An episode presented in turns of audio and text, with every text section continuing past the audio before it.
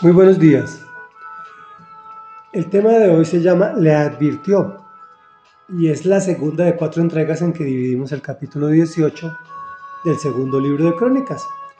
Estamos leyendo sobre la historia del rey Josafat, quien le enseñó al pueblo a buscar del libro de la ley de Dios y el Señor lo hizo muy exitoso y famoso. En esta ocasión había ido a visitar a su vecino el rey de Israel, quien le hizo el gran favor de invitarlo a la guerra. Este le dijo que aceptaba, pero que le ponía un requisito y era que buscara a un profeta del Señor para consultarle.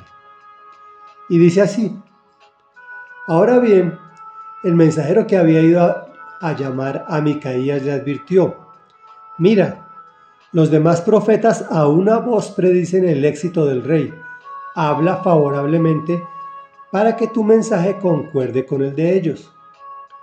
Pero Micaías repuso, tan cierto como que el Señor vive, te juro que yo le anunciaré al rey lo que Dios me diga. Cuando compareció ante el rey, éste le preguntó, Micaías, ¿debemos ir a la guerra contra Ramón de Galad o no?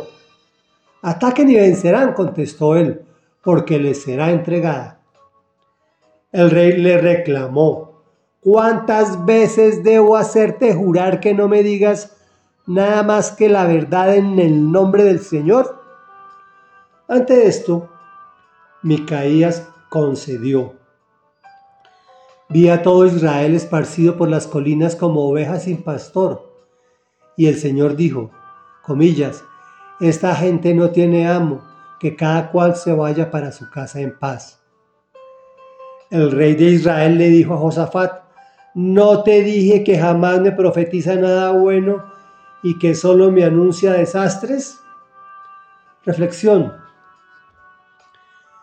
¿Cuántas veces hemos visto e incluso nosotros mismos hemos torcido la palabra de Dios con el objeto de que concuerde con lo socialmente establecido?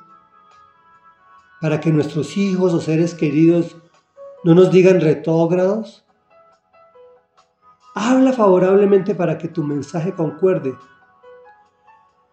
Pues ir en contra de la multitud es grave.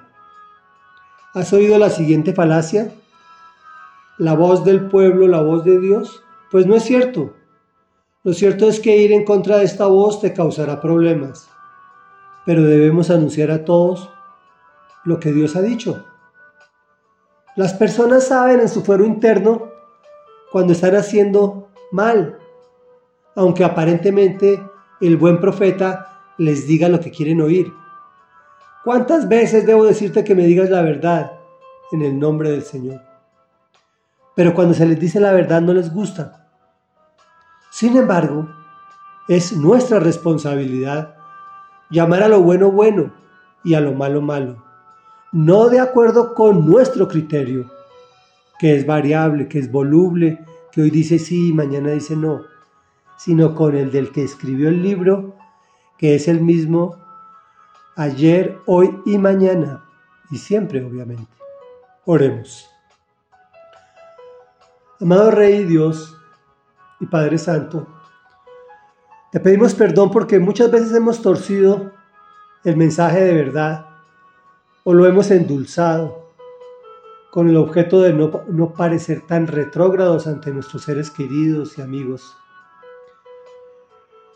Pero hoy venimos a ti a solicitarte que nos fortalezcas para decirle sí al sí y no al no. Bueno a lo bueno y malo a lo malo. Hoy estamos viviendo en una sociedad que a todo lo malo le dice bueno y el que no esté de acuerdo es estigmatizado.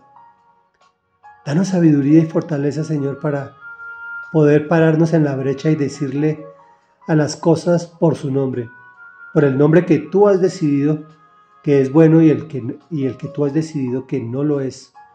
Te lo pedimos en el nombre de Jesús. Amén y amén.